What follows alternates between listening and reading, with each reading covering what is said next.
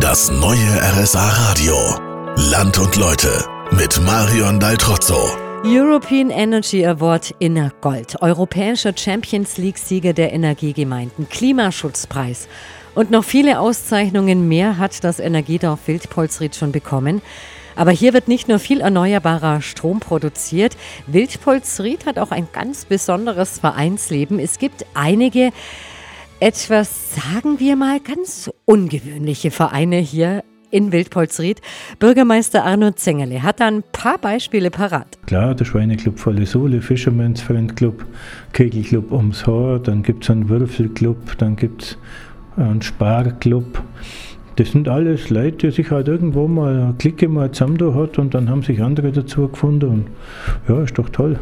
Ich habe gehört, dass Sie selber auch im Schweineclub sind. Was macht der Verein? Die Mitglieder treffen sich so alle paar Wochen einmal. Wir haben mal überlegt, was man für Veranstaltungen macht oder wann man sich wieder wo trifft. Und dann spielt man das Schweinespiel und ja, und dann ist der Abend gelaufen. Das Schweinespiel ist ein Würfelspiel, nur um das mal ganz kurz klarzustellen. Aber was ein Fisherman's Friends Club macht, interessiert mich schon auch noch. In einer halben Stunde rede ich mit dem Vorstand des Vereins darüber.